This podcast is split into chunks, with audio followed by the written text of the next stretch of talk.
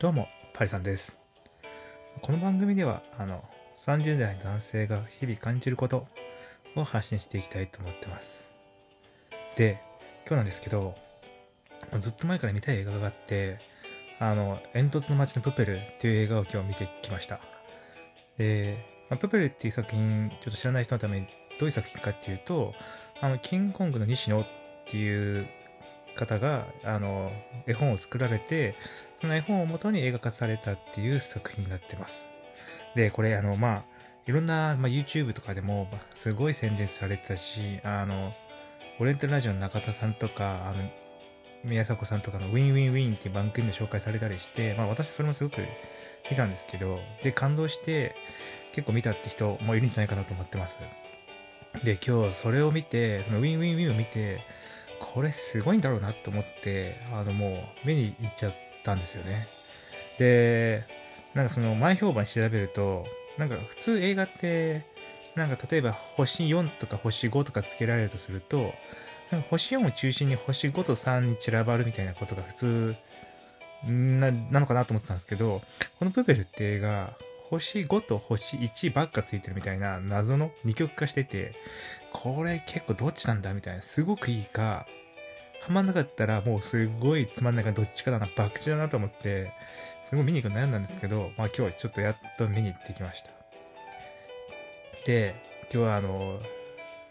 まあなんか内容は言わないんですけど、その入って映画開始して、なんかもう15分ぐらい、まだ全然序盤の段階で、隣に座ってたあの女の子が、もう、もうすでに泣いてて、いや、ちょっと早すぎない？みたいな。まあ15分何も起こってないよみたいな感じだったんですけど、結局その子、開始15分から最後までずっと泣いてて、いやいやいやいやみたいな感じで、なんかそういう人が隣にいると逆にちょっと自分が冷めるみたいなのあるじゃないですか。いやいや、なんかすごい、あの、本当は泣きないシーンでも隣にすごい号泣してる人がいると、なんか逆に泣けないみたいな。なんかそんな感じが感じられて、あ、これ、やばいかもしれないと思ったんですけど、結果泣きましたっていう話ですね。いや、結構いい映画でした。だから泣くところも、まあ、なんか結構たくさんあって、まあ5回、5回ぐらい泣けるのかななんか、いろんなテーマがあって、その、まあ、夢を追う人の物語とか言われてて、夢を追うみたいなことも語られてますけど、まあ、家族愛だったり、友人愛だったり、まあ、それ以外のなんか、いじめとかそういうところ、まあ、いろんな普遍的なテーマが含まれていて、そういった意味でも、あの、いろんなところで感動するところが多いし、共感するところが多いし、考えらせ、考えさせられる映画だったかなと思ってます。まあ、とにかく映像も綺麗でね、あのーすごいなんか、で、本当にあの映像が上下とか左右とかすごくあのダイナミックに動くんで、まあ普通に見ていても面白いなっていう内容でした。でね、なんかね、これやっぱね、いろんな評価があったんで、本当に博打でやばいなと思ったんですけど、私個人の感覚としては、まあ普通に映画だったし、泣けるし、あの、なんだろう、普通になんだろうな、日本アカデミー賞とかにどの何かにノミネートされてもおかしくないなぐらいの映画のクオリティはあるなっていうような感じでしたね。で、まあ、これ何が面白い、このプペルトの映画って何が面白いかっていうと、そのまあ映画自体も面白いんですけど、この映画になるまでの過程っていうのがやっぱすごく、これは特殊だと思っていて、なんか普通の映画って、もうその完成形を、完成形っていうかその、いわゆるもう映画ができて、告知をされて、それを見に行くっていうのが普通の映画じゃないですか。あ、これちゃんと伝わってるかわかんないですけど、でも、まあでも西野さんのその、プペルっていうのに関しては、結構その映画が作られるまでの過程がすごく大事で、いかにしてこの映画までたどり着けたかみたいなところがすごいフィーチャーされてるような特殊な映画だと思うんですよね。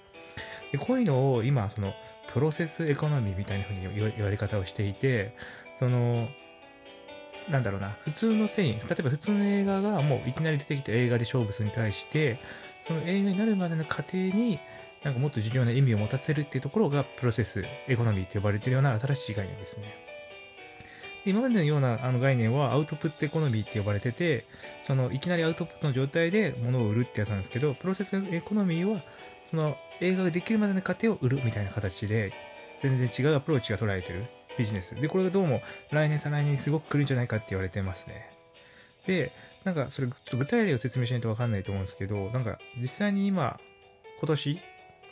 行ったもので、そのプロセスエコノミーを使われたものって何かなっていうと、例えば20とかね、あれもオーディション番組を通して、そのメンバー一人一人が選ばれていく過程だったり、その葛藤だったりっていうところに共感していって、最後それによって歌われて、あの、作られた歌が歌われた時に、こういう背景があるから、こういう風な歌が歌われて、この子が歌ってるんだみたいなところにすごく共感したり、思いを感じたりするとところがあるんだけど、これもプロセスエコノミー西の手法で、この物語性を持たせるってところがすごく重要視されてるみたいなところなんですよね。で、まあ、それ以外の方法だと、まあ、最近すごくあの話題になってた、やめちゃった YouTuber、あの、レペゼン地球とかがいるんですけど、これも完全にプロセスエコノミーなんですよ。その、DJ で武道館をやり、で演奏したい。武道館だったらどうなったかなで演奏したいっていう夢はあって、それに向かって進んでいく間の過程をみんなに共有して、その夢に向かって一緒におあの向かっていくところをあの、まあ、参加者もレペゼン地球を見たり応援することによって疑似体験できる、追体験できるというところに価値があるっていうタイプのエコノミーだったんですよね。で、この前、その、レペゼンチーム、レペゼンチームのすごいところは、目標を実現したらそれによって解散するっていうところが、ちょっとまあかなり、まあ、これも特殊で、まだそこからもっと大きな夢とか、次の夢とか掲げて、それに向かって新しい物語を紡いでいくってこともできるのに、ここでやめたっていうのがかなり、あの、レペゼン地球っていうのは、まあ、特殊っていうか、すごいなって思わせるところですよね。で、で、プロセスエコノミーって言われてるもの、まあ、このプブルもそうなんですけど、あの、特徴として使われるのは、そのオンラインサロンみたいなのがよく使われていて、その、本当に作ってる過程を一緒に共有していくってことが重要視されてるんですよね。なんで本当に、このプブルに関しては、オンラインサロンのコミュニティの中で、どうやって作っていくかとか、何を大事にしていくかっていう過程をすごく共有して、それによってみんながそれを実際に共有しながら応援していくっていう形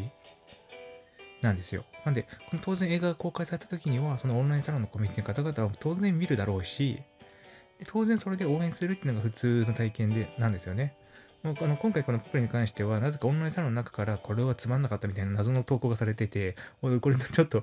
どうなんだみたいなところもあるんですけど、でもしかも内容も見ると、これをオンラインサロンのコミュニティの中で何回も言われてたから、もう私にはもうなんかもう、なんだろう、既視感しかなくて全然面白くなかったみたいな、このなんだろうな、全然、確かにこれはすごい的外れなコメントで、今回のポピュラーの映画化ってオンラインサロンのコミュニティ作ったものをオンラインサロンのコミュニティ外の人に届けるっていうところなのに、なんか謎のそのコメントがあって、なんだろうな、みたいな、なんだろう、どうしちゃったんだろう、みたいなところはあって、あるんですけど、まあでも、おおむね多分このオンラインサロン、まあ特に西野さんのやつに言えば、7万人いて毎月1000円払うっていう形で、かなりの収入、収入っていうか収益になってますよね。で、これを元手にそのプペルを作った時から数年かけてやってきてるんで、その映画化するまでの過程で多分もうすでに、なんだろうな、30億円とか、まあ、まあ、そんな言ってないかもしれないけど、ぐらい稼いでるはずなんで、なんか普通、映画がやるときってもういきなりやって、当たるかどうかの博打っていうところなんですけど、まあ、このプペルに関してはもうすでに数十億円の収入を得ていて、それを元に映画化してるんで、そこまで大きな博打みたいなことになってないっていうところがいいですよね。で、映画が当たればさらに収益化できるし、さらに次の可能性、その西野さんが言う、なんだろ、ディズニーランドを倒したいみたいなところで言う、そのアミューズメントパークを作るとか、なんかちょっとしたおもちゃゲームを作るとかっていう道も開けてくるっていう意味では、かなりリスクもないし、チャレンジもできるし、っていう意味では、すごくプロセス、この、プロセスエコノミーを用いてるってことが、新しいし、すごいなって思いましたね。で、まあ、このプロ、なんでプロセスエコノミーが重要視されてきてるかって背景なんですけど、まあなんかその、今注目されてるのは、結局アウトプットでそ、そんな大きな差をつけられなくなってるから、そのプロセス、過程をじ、あの、を見せることによって差別化を図ろうっていうスタンスなんですよね。あの、例えば CD とかを、まあ CD って言うとあれだけど、まあなんか、例えば1個の本を作るとして、まあ、大体みんなが感動するレベル、期待値みたいなのがある一定ラインあったとして、まあそれを超えられる作品は多分結構あると思うんですけど、それを差別化するために、例えばその本を書いている過程、どこを、どういう最初どういうあの原稿を書いていて、どこを削って、どこを直していったとか、どうやって物語を紡いでいった、本を紡いでいったみたいなところを見れるのって多分すごく、まあその本を書きたい人にとって価値あるし、応援したり、その人の自身を疑似体験するっていう意味でもすごく価値があることだから、それが新しいなんだろうりもうそこ自体が売れるっていう考え方もすごく面白いな面白いっていうか本当に差別化するポイントだなって思ってます。なんでね多分今年とかはねその漫画とか描いていく時も漫画をどういうふうに最初小回りをしててどういう風な見え方をしてたのを最終的にはそうこうなりましたっていうような例えばその過程を見せるとかそういったところもかなりお金になってくるかなって思っててお金になるっていうか多分見る方も楽しいし書く方も楽しいしみたいなところ。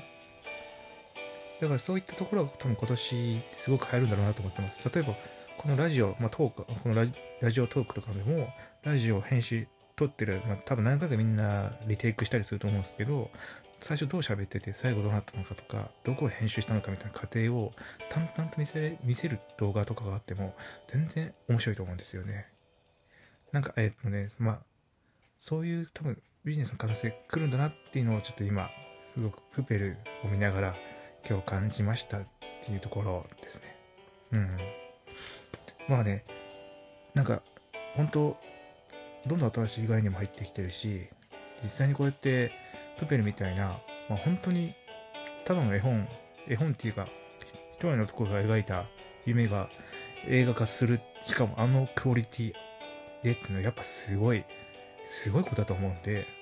なんかそれをうん私もうまく、まあ、自分自身の中に取り入れて、まあ、自分の夢っていうのがまだ大きな夢ってものがあるわけじゃないんですけどもそういったものに夢ができた時にはそういったところ物語性とか共感性を大事にして作っていきたいなって思いましたあそんな感じですねではではまたまた。